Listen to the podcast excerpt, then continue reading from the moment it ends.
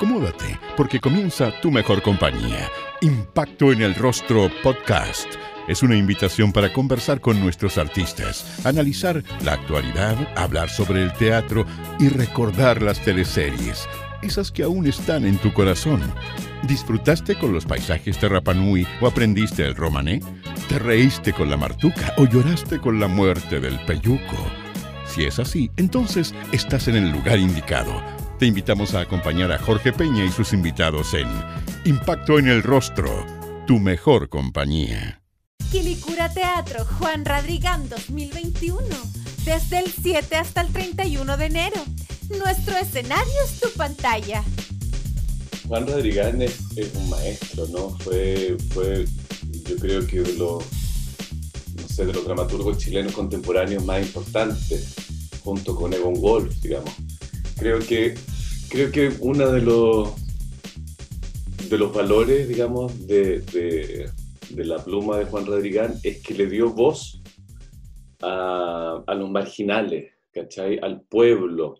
En general, eh, en, otras obras anteriores de teatro, digamos, antes de él, de que apareciera él, existían como los dos mundos, ¿no? Eh, entonces había como una, mm, una suerte como de equilibrio, qué sé yo, entre las fuerzas de la, clase privilegiada y el pueblo, qué sé yo. Pero Juan se centró en, los obreros, en el pueblo, en la gente que vivía en las sombras, al límite de la ciudad al límite de la, sociedad también, ¿cachai? Y, y tiene también un, un, nivel poético que es muy, muy, muy bonito, muy interesante, porque logra meterse con estos seres en, en, la psicología de estos personajes, pero al mismo tiempo eh, con una belleza en el lenguaje popular que es bien especial, es súper es súper de él, digamos. Los personajes hablan con un habla popular, pero con belleza, y eso es bien especial. Eso entre muchas cosas, digamos, los temas que él toca y eh, los que aborda en su, en sus obras.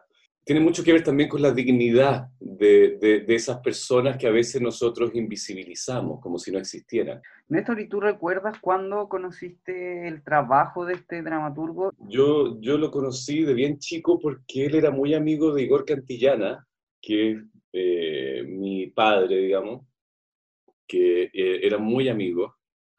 Y cuando Ligor estaba exiliado en Suecia, él venía para acá, eh, o sea, para acá, sino que mm, cuando yo era chico a mi casa con mi mamá, mi abuela, nos venía a visitar. No sé, estoy hablando, yo tenía ocho años, siete años, desde ahí, como este caballero que venía de repente una vez al mes a visitarnos y que nos dejaba, nos, nos, invitaba a obras de teatro que hacía en lugares bien como escondidos, qué sé yo, en plena dictadura.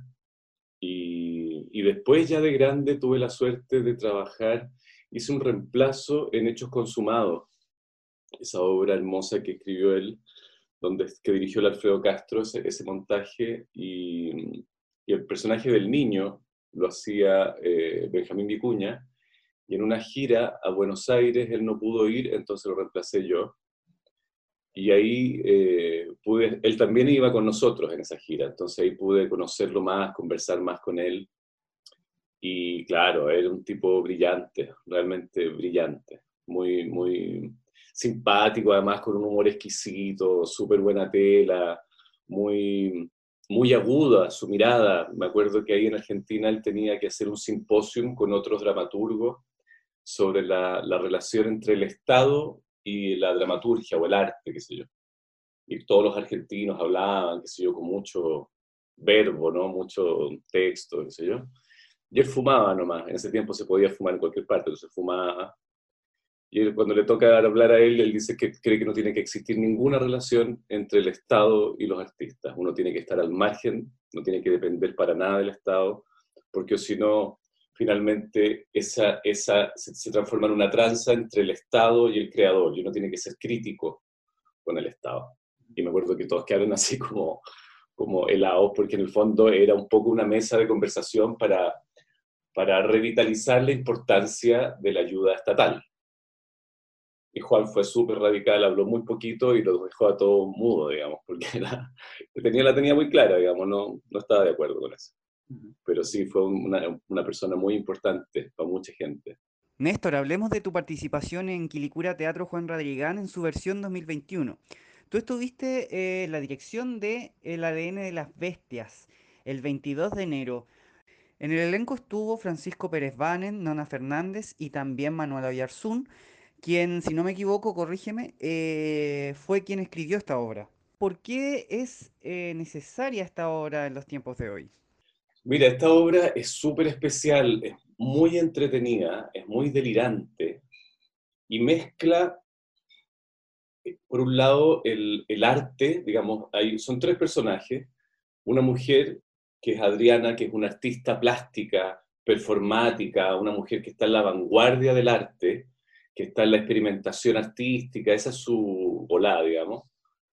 Eh, su pareja, que es Gabriel, que es un científico, que están en el Amazonas, ellos dos viviendo, él haciendo un, trabajo, unas investigaciones también con, con unas ranas, la rana cambó, que son unas ranas muy venenosas, pero que desde ese veneno puede encontrar una cura para poder salvar enfermedades mortales. Esa es la obsesión del científico.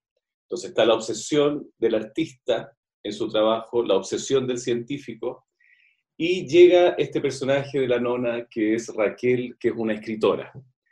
Una escritora que es un bestseller por un libro que escribió sobre el triángulo amoroso que tuvieron ellos tres. Entonces, cuando llega este personaje, eh, se desata una cantidad de pasiones y de intrigas, porque, mm, porque en el fondo ella al escribir ese libro los desnuda, los pone a ellos con nombre y apellido, entonces se sienten utilizados, se sienten, muy enojados, tienen mucha rabia con ella, pero al mismo tiempo siempre está el deseo por subterráneo. Entonces, entonces muy interesante porque en el fondo son tres, personalidades súper obsesivas con su trabajo y la Manu, digamos, logra mezclar con bastante, mm, eh, con bastante acierto, creo yo, el mundo científico con la vanguardia artística y el mundo literario también, como en el fondo tres personas que están creando y que están obsesionadas con su creación. Y todo esto con la selva amazónica de fondo. Hemos conversado con hartos actores y actrices y muchos de ellos, la mayoría, se refieren al festival con mucho cariño. Eh, ¿Por qué crees que pasa esto? ¿Tú también le tienes un cariño especial a Quilicura Teatro? Sí, yo tuve una experiencia muy hermosa hace años atrás cuando fuimos a hacer eh, la obra Demonios, que dirigía Marco Guzmán, que era un texto de un sueco eh, súper bueno, Lars Noren que es un, texto tremendo. Y yo había escuchado hablar de este festival, pero no había ido nunca. Y claro, casi me caigo de espalda cuando veo la cantidad de gente, ¿no? Es un, era, no sé, miles de personas, pantallas gigantes alrededor, actuábamos con micrófono, una técnica impecable. Eh, quedé muy impresionado porque realmente era un festival que, que la comuna lo había eh, apropiado, se lo había apropiado, digamos, no era, estaba lleno de gente, lleno de gente, y las familias completas, completas. Entonces eso era muy bonito, muy bonito, y me acuerdo, nada, de, esa obra era bien intensa, bien dura en momentos, y la gente estaba ahí, digamos, no... en, general, cuando son espectáculos con tanta gente, siempre puede haber como gente que circula, o unos que se van y vuelven, pero no, acá estaban todos bastante metidos en la obra, súper interesados. Y yo creo que el público de Quilicura ya es un público bastante docto con respecto al teatro. Han visto mucho teatro y muy buen teatro. Así que eso lo hace un público bastante especial y bastante excepcional también. Y un valor especial eh, el hecho que se desarrolle en una comuna lejos del centro de Santiago, Néstor. Claro, totalmente, totalmente. ¿no? Es que ahí, está todo, digamos, porque es, claro, o sea, están, siempre hablamos de, a, nosotros, a los, actores, digamos, yo no conozco ningún colega que no le guste salir con sus obras. Es lo que más nos gusta, lo que más nos llena, poder ir a regiones, a otras partes a mostrar el trabajo. No siempre es fácil, pero Santiago es tan enorme que es verdad que el, no sé, el 80% de las salas de teatro está en dos comunas, eso yo, Bellavista, Providencia. Entonces salir de ese centro para ir a comunas como Quilicura es fantástico, porque realmente uno llega a mucha gente y como te digo, el público de, este festival es un público que ha visto mucho teatro, entonces un público que sabe, y eso es muy rico. Siempre la presencialidad es, es es parte inherente del teatro, digamos. Uno, nosotros echamos de menos eso, poder estar en contacto real con el público.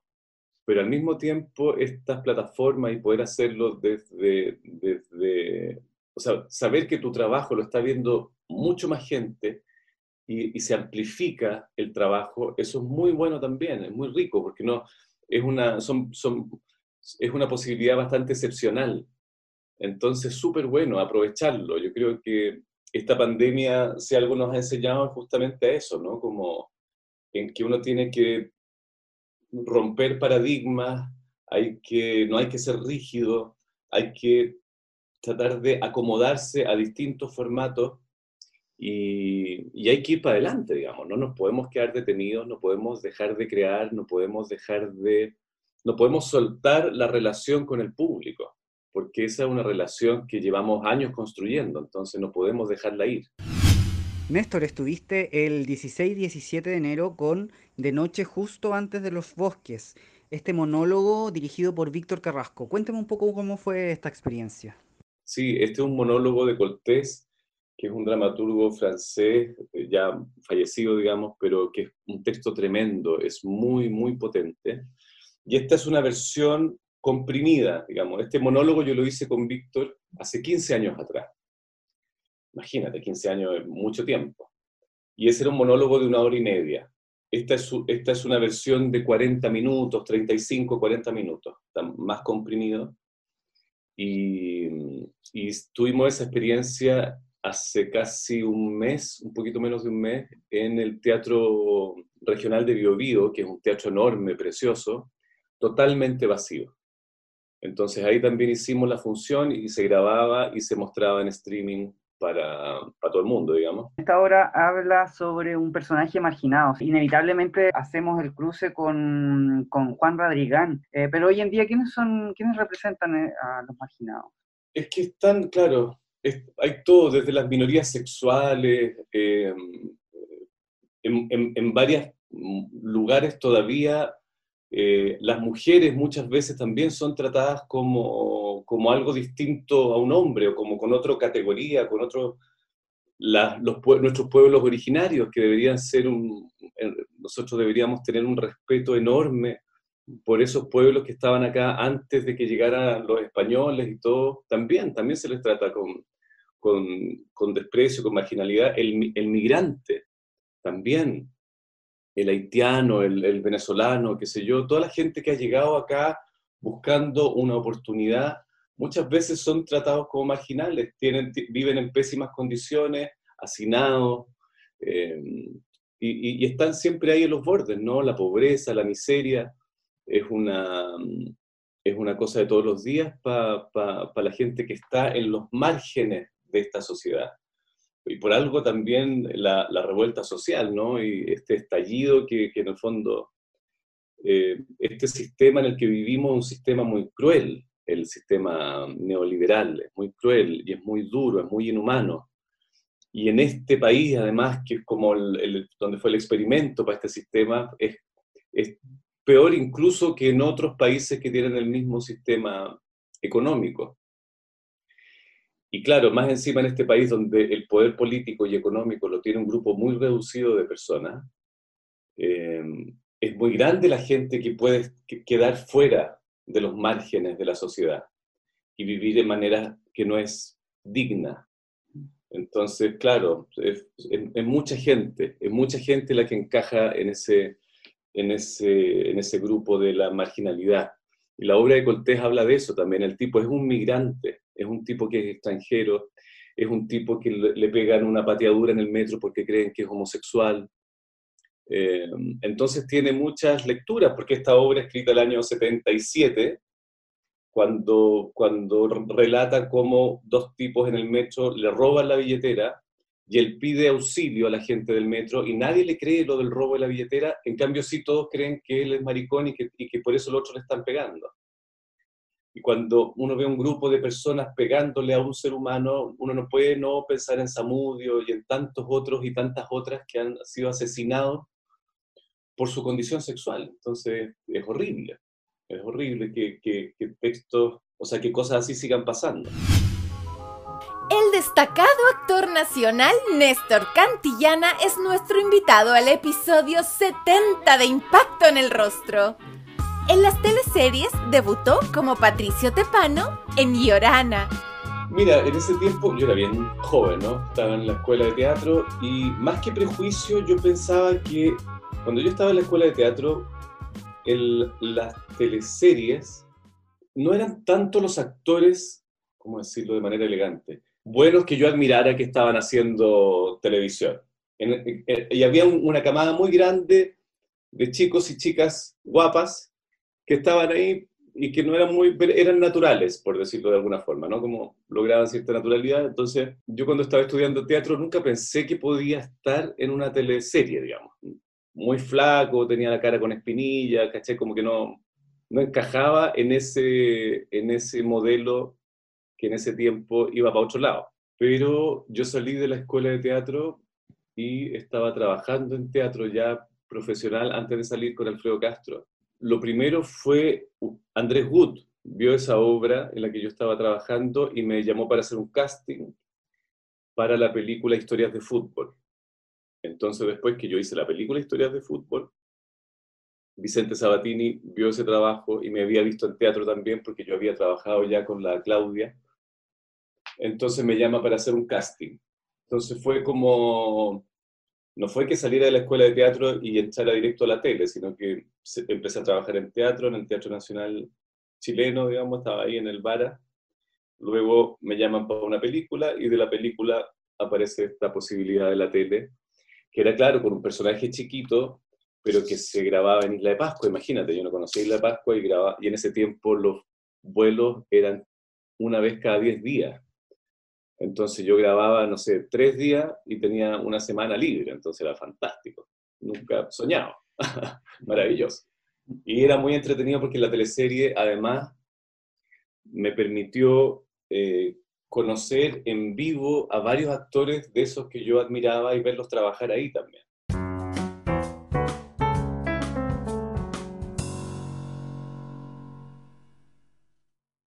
Paulina Urrutia fue parte de Quilicura Teatro Juan Radrigán en sus ediciones anteriores. Hola, soy Paulina Urrutia y, y quiero contarles que tengo un recuerdo imborrable del Festival de Teatro de Quilicura. Ya nosotros teníamos muchas presentaciones de una obra maravillosa que tuve la oportunidad de interpretar, que se llama La amante fascista, de Alejandro Moreno, en un montaje bajo la dirección de Víctor Carrasco. Fue realmente impresionante. Eh, esa disposición de las galerías que hacía que uno tuviera de frente, cosa que es muy poco habitual en un teatro, eh, casi una pared de público con más de 2.000 asistentes. Fue realmente una sensación eh, desde el escenario, eh, tener al público a la altura, digamos, de, de uno, ¿ah? como, como, como espectáculo y, y, más arriba, digamos, hacia los cielos, tener un casi un frontón de, de, de público, de personas que estaban además lo, familiar de, ese teatro en donde los niños juegan en el foso delante del escenario mientras los papás y las familias completas disfrutan del espectáculo y después poco a poco ir conquistando en la medida que se va dando la obra el silencio, la atención y la concentración necesaria para, para, que, para que del espectáculo. Una función inolvidable. Además que también tuvimos muchos problemas técnicos para poder, porque todo se hace, esto no lo sabe la gente, pero eh, los montajes se hacen en el mismo día, entonces eh, ubicar la escenografía, hacer la planta de luces. La verdad es que fue realmente, y hacía un calor, un calor, pero bueno, inolvidable. Nunca, nunca me voy a olvidar. Bueno, además que en esa época teníamos a Fernando Milagros, nada menos, hoy día un connotado músico nacional, era quien nos hizo la escenografía de la obra, un diseñador teatral de lujo. Entonces, eh, bueno, eh, creo que deben existir muchas fotos de, Fernando ahí encaramado, eh, haciendo el montaje de la escenografía del amante fascista. Y bueno, inolvidable, una función realmente que espero nunca se borre de mi mente, de mi corazón y de mi alma. Somos parte de la historia del Festival de Quilicura.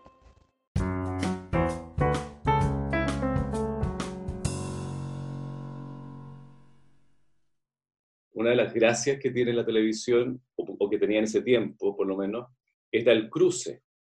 Que yo siendo muy joven podía ver a la Delfina Guzmán, a José Sosa trabajar, y, uno aprende mucho viendo trabajar a otra gente, Alfredo Castro, qué sé yo, el Pancho Reyes, la Claudia, Lamparo, en fin fue, fue una experiencia muy entretenida esa. Tu personaje, eh, Patricio, soñaba con ser un gran pintor, sin embargo, su padre, que era interpretado por Oscar Hernández, se oponía. ¿Esto te ocurrió en la vida real o te, te pasó algo similar cuando decidiste eh, ser artista, ser actor? Yo vivía con mi mamá y mi abuela, y, pero en el fondo el que, el que llevaba la, nos ayudaba económicamente desde Suecia era eh, Igor Cantillana, que es hermano de mi mamá es mi tío, pero yo lo quiero como mi padre, digamos. Por eso hablo de él como mi padre. Y claro, cuando yo decidí ser actor, como que no, no, no estaba muy entusiasmada mi mamá y mi abuela porque pensaban que yo podría hacer otra cosa que, como me iba relativamente bien en el colegio, como que pensaban que podía ser abogado, una cosa así, como, como era bueno con las letras y eso. Pero me moría de lata pensar en, un trabajo que no fuera, o sea, como detrás de un escritorio o algo así, no, no, no, no, era, no, era, no, era, no era opción para mí. Y desde chico vi mucho teatro. Desde chico, desde, desde los ocho años en adelante, siempre vivíamos en el Parque Bustamante, siempre íbamos al teatro ahí al aire libre del Parque Bustamante. Eh, mi mamá y mi abuela eran bien patúas, hacíamos una cola, no tenían plata, y llegaban ahí a la boletería y decían, soy mamá de Igor Cantillana, lo conoce, eh, y, qué sé yo, y, como había una fila gigante, siempre había alguien que lo conocía y decía, ya, de que, pase la señora, y que... Entonces vimos muchas obras de teatro, y viajamos también a Suecia, yo acompañé a Igor en los ensayos de una obra durante tres meses, entonces pude ver el proceso desde adentro también. Y eso fue súper, eh, me marcó, digamos, porque era muy entretenido ver un grupo de personas que se juntaba, que hacían ejercicio, que después leían un texto, que se cagaban de la risa, y después estaban muy intensos cuando tenían que actuar. Y después e, era una, una forma de trabajo, una dinámica grupal muy entretenida. Entonces me, me llamó la atención y claro, cuando, cuando salí era la, la opción que, que, digamos, no tenía otra opción. O sea, no, no, no, no se me ocurría hacer otra cosa que no hubiera sido actor, realmente. En La Fiera fue Carlos Lizana, el chalo, hijo de Ernesto Lizana. Tuvo que aguantar todas las mezquindades de su padre interpretado por Alfredo Castro, quien ni siquiera se acordó de su cumpleaños. Avaro hasta en los recuerdos súper lindo recuerdo. Esa era una época como dorada de la tele, porque había como una, como una idea desde el canal y Vicente también como director de tratar de mostrar Chile. En el fondo, sabían que la gente, mucha gente, no podía ir a Isla de Pascua, no puedes ir al norte, al sur. Chile es muy grande, muy largo y mucha gente vive mucho tiempo en su misma región donde nació. Entonces él tenía siempre esta idea de mostrar Chile. Y Chiloé es un lugar fantástico, maravilloso, fue una linda experiencia esa. Y claro, mi familia ahí era muy entretenida porque era el Alfredo y el Amparo, entonces nos reíamos mucho, eran en clave comedia todo. Nos reíamos mucho. Básicamente nos reímos mucho en esa teleserie. Fue muy entretenido. Y, claro, y ahí yo también tenía, claro, este personaje estaba enamorado de la Claudia, de la fiera. Y también fue un placer, porque yo admiro mucho a la Claudia. Entonces, verla trabajar, ver cómo, desde el lugar en que ella se, se, se, se ubica, su centro para actuar, uno aprende mucho. Yo aprendí mucho también viéndola trabajar. En Romané fue Raúl Escudero, el fiel asistente de Rafael Domínguez. ¿Qué era lo que más te gustaba de este personaje? ¿Su áspera relación con la señora Victoria o su fidelidad hacia su jefe? Nos reímos hasta, hasta un punto en que ya era medio, ya nos miraban todos así como, oye, tenemos que grabar. Porque claro, era muy chistoso, nos reíamos y a veces, eh, claro, era un personaje muy, muy poco realista, ¿no? Era, era un mono, era una, una, tenía una forma de hablar, una forma de caminar, una manera de vestirse, era, era, era toda una construcción. Y entonces, en esa construcción, claro, yo tenía que, que, ser fiel en esa línea hasta el final. Entonces, claro, muchas veces el compañero que me tocaba eh, no se aguantaba la risa, ¿no? Pues yo estaba concentrado haciendo lo mío, armando ahí, pero, pero claro, daba risa y nos reíamos y en fin. Pero fue muy, muy, fue muy entretenido ese proceso también, lo pasamos muy bien, lo pasamos muy bien, ¿no? Fueron momentos también muy lindos de, la, de, la, de las teleseries, ¿no? Donde había harto presupuesto, eran elencos enormes, ¿cachai? Muy grandes, mucha gente, eh, y había también una búsqueda de cierta mm, visualidad, había, había un, una, una cosa un poquito más ambiciosa que simplemente plano contra plano y plano general. Había un, querer mostrar estas, las, gitanas por el desierto, las caravanas, había una, una intención más de lenguaje un poquito más cinematográfico y eso siempre agradable. Néstor, tú trabajaste muy de cerca con Mares González, ella era la madre de tu jefe. Eh, ¿Habías tenido la oportunidad de trabajar con ella antes y qué te pareció ¿Cómo la viste tú a ella en este rol de, villana? Sí, no, lo hacía perfecto, ella es muy buena, muy buena. Yo la había visto actuar en teatro un par de veces, no me había tocado con ella. Me tenía mucho cariño, hablábamos harto, y claro, pero en el fondo ya sabía que esto, yo, mi personaje hacía cosas bien ridículas, entonces yo a ella le avisaba un poco, porque en el fondo para que no se asustara, que no sé, porque yo había un bol con sopa, entonces yo le servía todo y yo agarraba el bol y me tomaban cosas así ridículas de comedia física. Yo le avisaba para que no se me, para que no se, no se enojara, no se asustara, o no, o, no, mira, no se saliera del personaje y mirara como qué está haciendo este cabrón. Pero no, seca. Son gente, ella, ella, claro, muy, muy seria, muy, muy profesional, muy profesional. Eh, siempre, el, de repente a veces se quedaba con, con la letra, se le olvidaba y alguien le soplaba el texto y se enojaba, ya sé, ya sé. Una, siempre tenía, digamos, un aura, una energía bien potente, bien así de primera actriz, ¿cachai? Como, yo creo que el personaje que uno le hubiera dado siempre igual iba a tener esa presencia escénica muy fuerte, muy potente. No, tremenda, tremenda actriz ella. ¿En algún momento ustedes se cuestionaron esta obsesión que sentía eh, con su jefe en el sentido de quizás él está enamorado de Rafael Domínguez? Claro, en, algún momento cuando yo empecé a leer los primeros capítulos, como que iba, iba un poquito para allá, iba un poquito para allá, pero yo sentía que lo, que lo limitaba, que si todo este, esta obsesión con él era solo porque le gustaba, ¿cachai? Como que se reducía a una cosa. A una cosa. Yo, yo, yo preferí jugarlo más como, como un tipo que era simple, que era súper simple y que realmente, más que le gustara su jefe, efectivamente era un amor infinito, un amor como a un padre.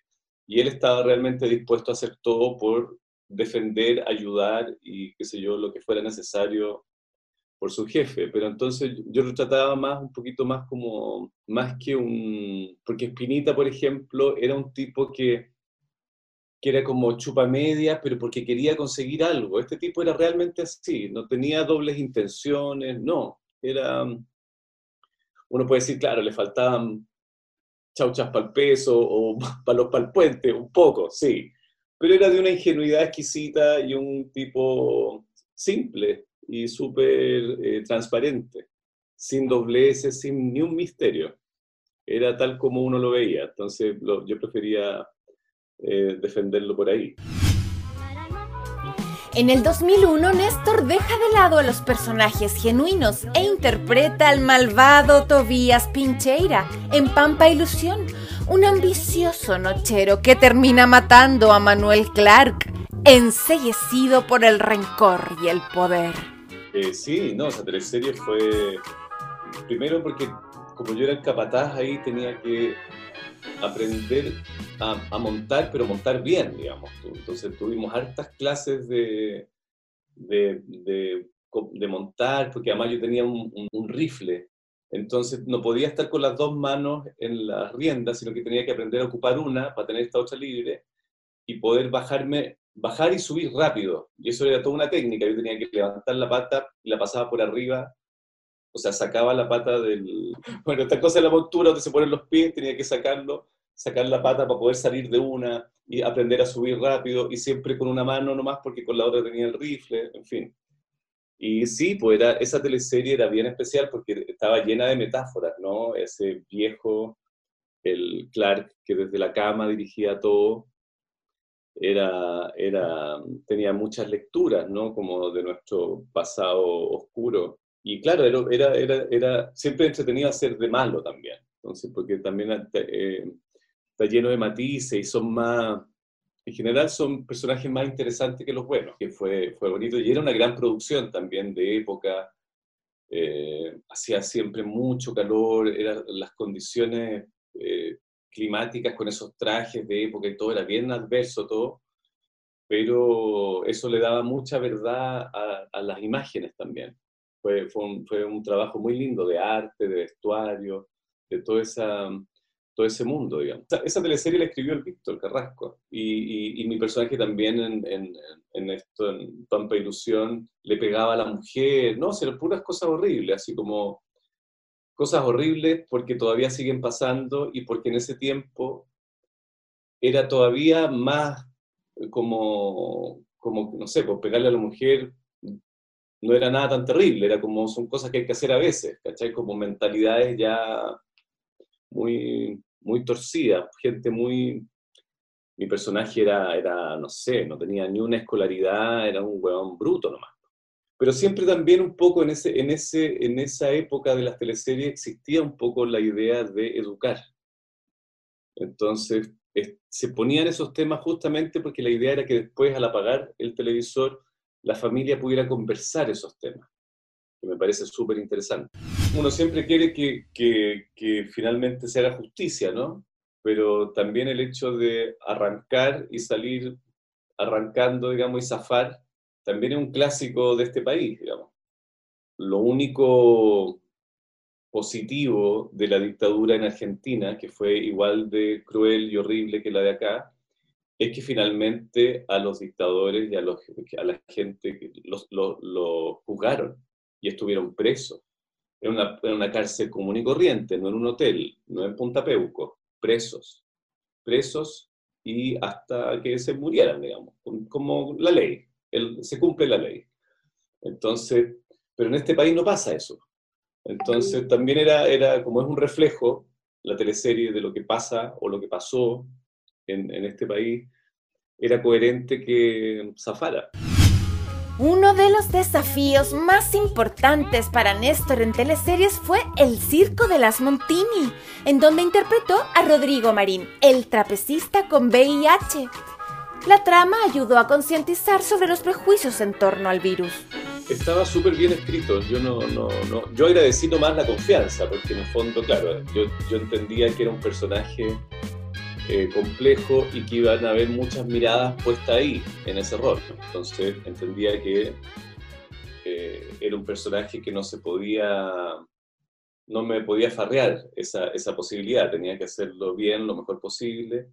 Y claro, pues me junté con médicos, me junté con gente de la, del móvil, me junté con, eh, con un muchacho que tenía VIH, Y, y sí, pues fue súper bueno, cachar todo, los prejuicios, lo que en ese tiempo, claro, no, era tanto lo que se sabía.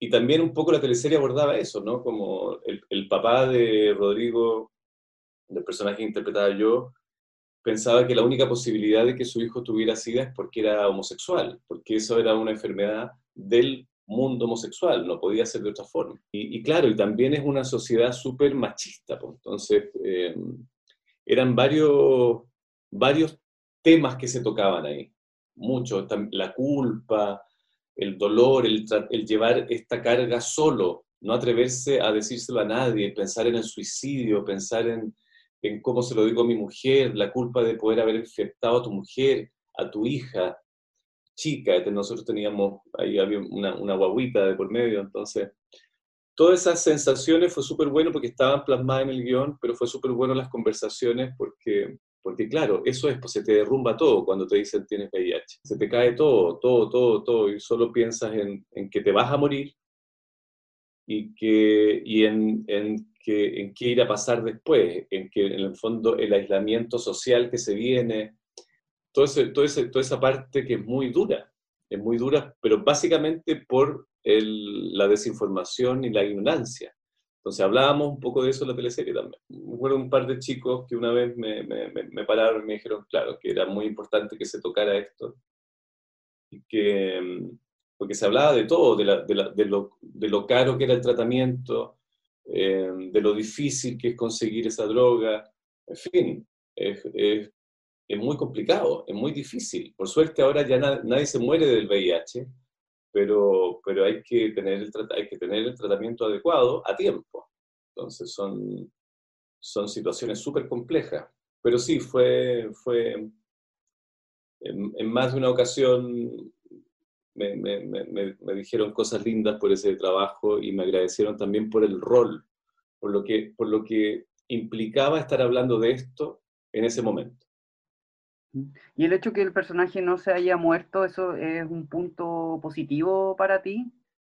Yo creo que sí, yo creo que sí, porque ahí, a diferencia del, del, otro caso en que faltó, digamos, que se, que, que, que se hiciera justicia, había que mandar una, una señal también, una, señal de esperanza, una señal positiva, porque su mujer lo apoya finalmente, el padre, que era un tipo súper eh, machista, ignorante, también se reconcilia con su hijo, también lo apoya, entonces había que, que, mandar un mensaje positivo de que con amor, con confianza alrededor, con conocimiento, con todo el mundo del circo se entera y se empiezan a informar de qué es lo que se puede hacer, eh, y, y, y, en el fondo es una mini sociedad que acepta a, a, la persona que, que, está con VIH y la cuida y la protege y le da amor y cariño. Entonces, ese personaje no podía morir.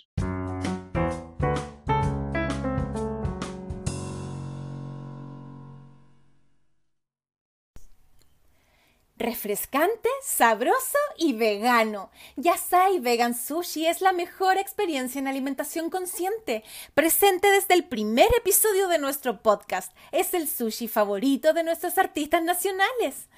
¿Aún no has vivido esta explosión de sabores? No te quedes fuera y haz tu pedido en yasai.cl. Yasai Vegan Sushi, el colaborador estrella de Impacto en el Rostro.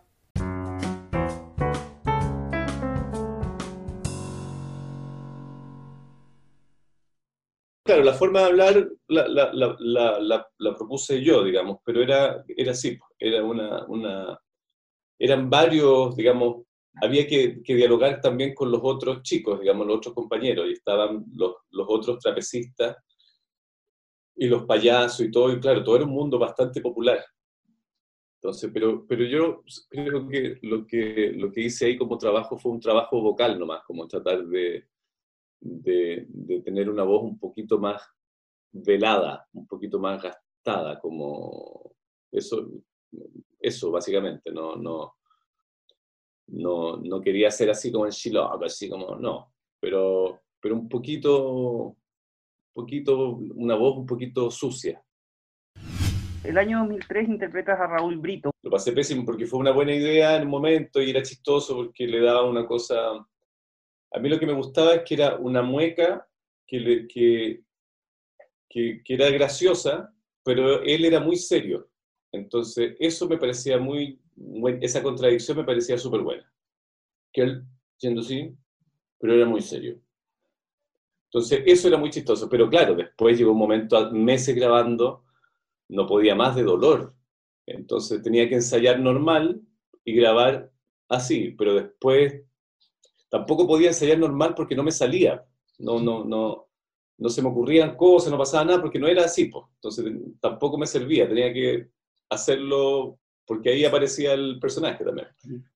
Pero sí, fue una fue, fue difícil. Néstor, en el 2004 fuiste uno de los protagonistas de Los Pincheira. Ahí interpretaste a Santos Molina. También fue una producción súper bonita por la época. Era, era bien exigente, súper exigente porque hacía mucho calor y teníamos que estar vestidos de guaso y con esos ponchos y tapado hasta acá. Y, mucha escena a caballo, tragando tierra. Era bien, bien exigente, súper exigente. Llegábamos, me acuerdo cuando estábamos allá, después de grabar, llegábamos al hotel hechos bolsa, o sea, como hechos bolsa, realmente sacábamos la ropa, todo, todo sucio, había que lavarlo para el otro día y nos echábamos en la cama y era como, uff, durísimo. Y, también, claro, fue, fue, yo después de esa teleserie paré un año.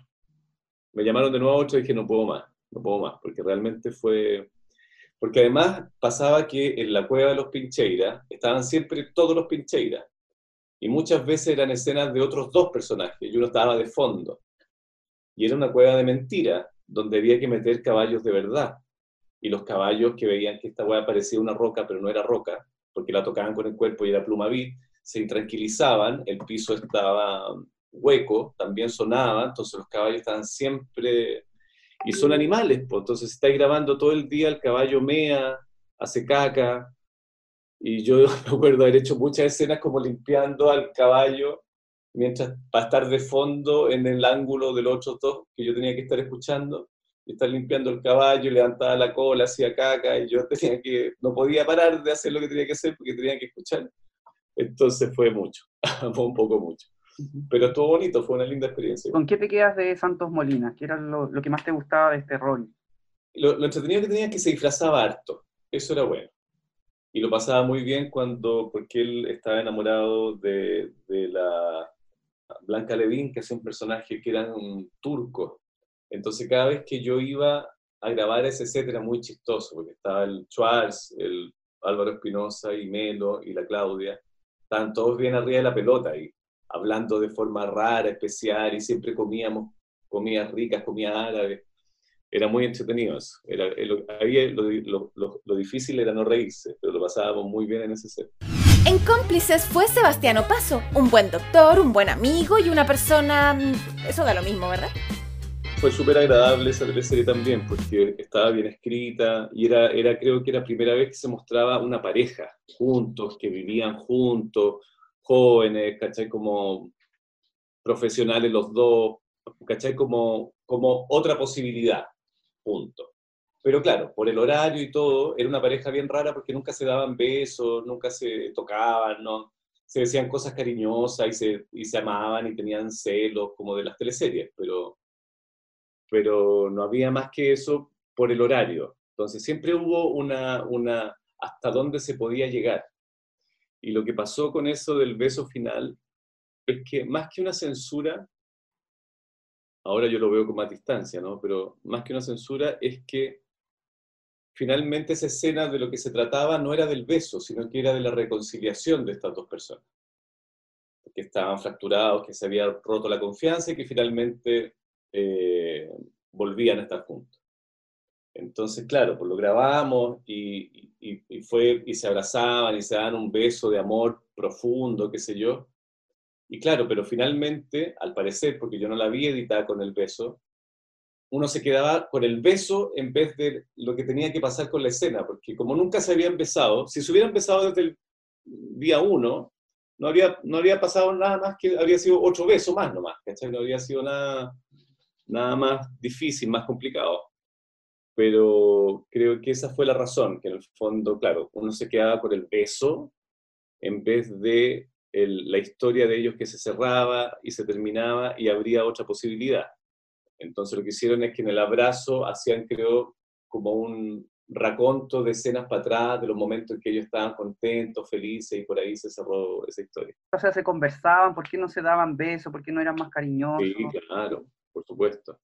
Por supuesto, pero la, la, respuesta en general era esa, el horario, el horario, que no se, no se podía y que en el fondo ya se, ya se estaba llegando a esto, que era posicionar por primera vez una pareja gay, profesionales, qué sé yo, y que así como habían conflictos de otras relaciones, también había un conflicto acá. Me da la sensación de que, de todas formas, la, la televisión abierta es bien cartucha en muchas cosas, súper tradicional y como que se autocensuran solos, como que no, no, como que tienen más miedo de que puedan pasar cosas que finalmente no, no creo que pasen, Como... Pero, no sé, no sé, también depende mucho el horario, no tengo idea, no sé, pero creo que sería muy raro una pareja gay que no se besen y que no se toquen. Porque también es raro una pareja heterosexual que no se besen y no se toquen. Entonces, no, no tiene, es raro que tengan distintas leyes para un tipo de pareja y, y distintas leyes para otro. ¿Por qué decides abandonar al canal estatal y abandonar este equipo que, en donde hiciste tantas teleseries que son tan recordadas por la gente? Claro, no, yo cuando me fui fue porque eh, estábamos haciendo en TVN Viuda Alegre, un Paco, claro. Paco, hacía un Paco en moto. Y, y que era chistoso también y qué sé yo. Y el director de esa teleserie cuando está terminando esa, el Pato González, él ya lo habían llamado para, este, para esta cosa en Chilevisión, para hacer una teleserie ahí. Y antes de terminar la teleserie, en un momento me dice, sabes que me gustaría eh, que te fueras conmigo, porque me gustaría que tú fueras el protagonista de la teleserie que, estoy, que quiero armar y qué sé yo, me encantaría trabajar contigo.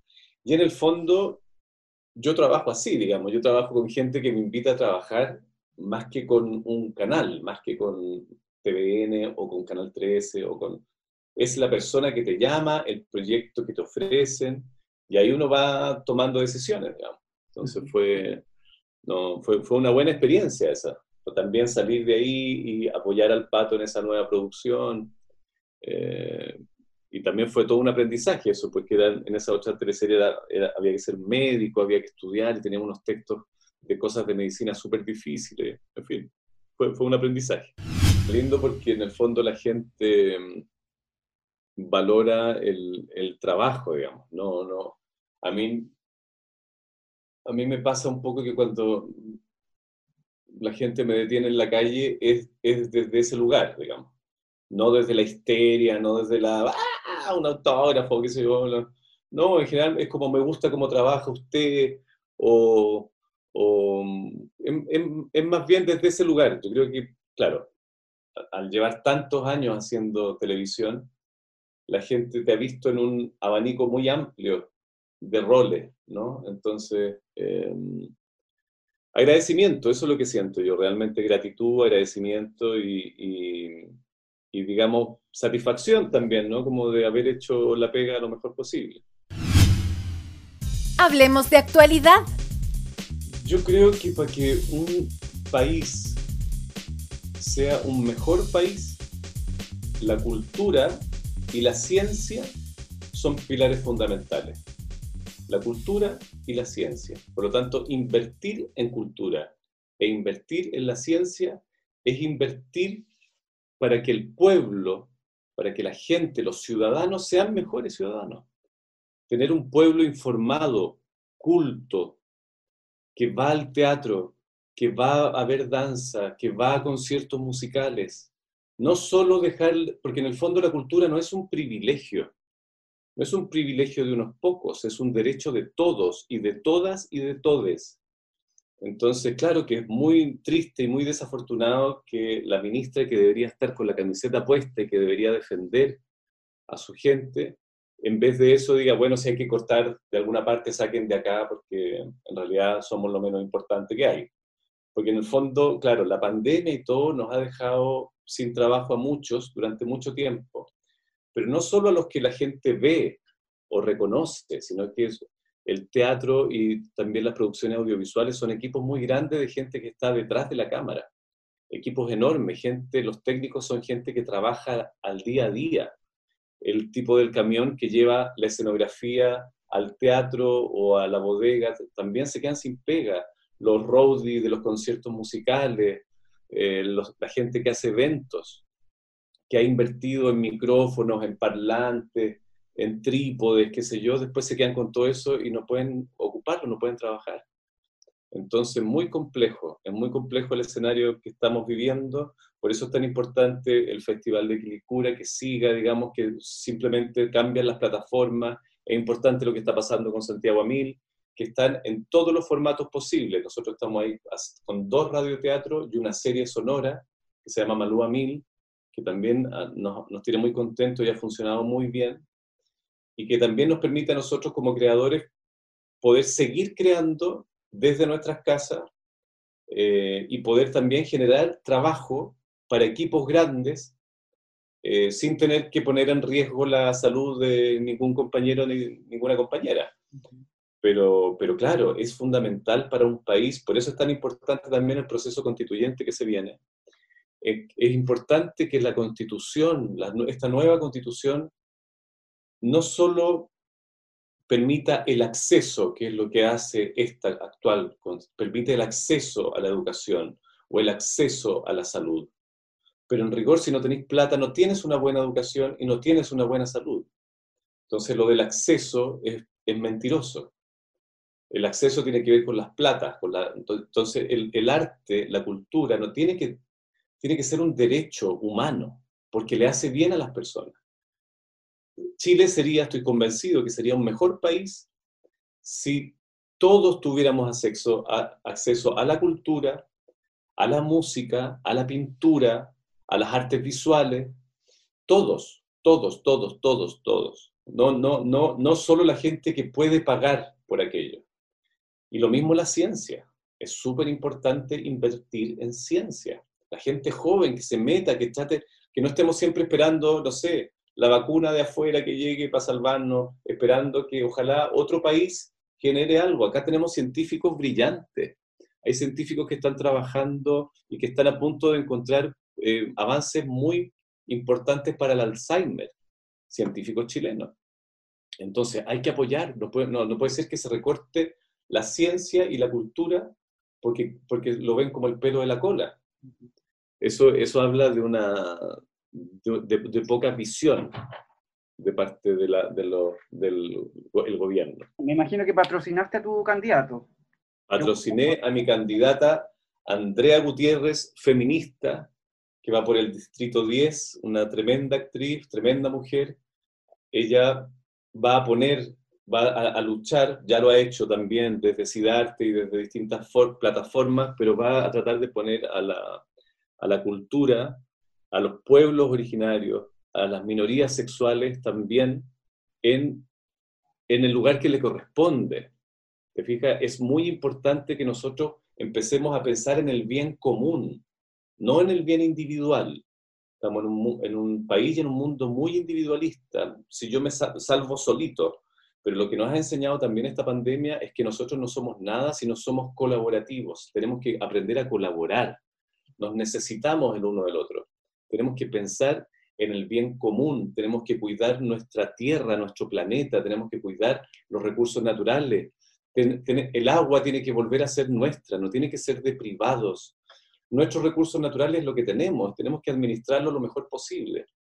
Pero si no cuidamos el planeta, si no cuidamos nuestro, e, este incendio que está pasando ahora en Quilpué, donde después el próximo año puede ser que se, ponga otro edificio o otra inmobiliaria en esos lugares heriazos quemados. No puede ser, no puede ser. Entonces hay cosas que hay que velar por el bien común más que por el bien individual. Es tremendo lo que estamos viendo hoy en día con los niños allá en el sur de, de Chile. Tremendo, es tremendo, no, no tiene, no tiene, es vergonzoso, es tremendo genera mucha impotencia, ¿no? Mucha impotencia ver eh, tanta... Porque es difícil pensar que algo así no sea realmente algo pensado, sino que, que no sea porque uno podría justificar y decir, bueno, hay que estar ahí, fue una situación puntual, pero no sé, yo creo que hay una, una, una orden de arriba y que no hay ni un respeto. Cuando uno ve estas imágenes también que hemos visto mil veces de los pacos botando las frutas y las verduras que, la, que las mujeres mapuches están vendiendo afuera en la calle. Entonces, bueno, ¿qué, ¿qué, es lo que pretenden? O dando vuelta ollas comunes.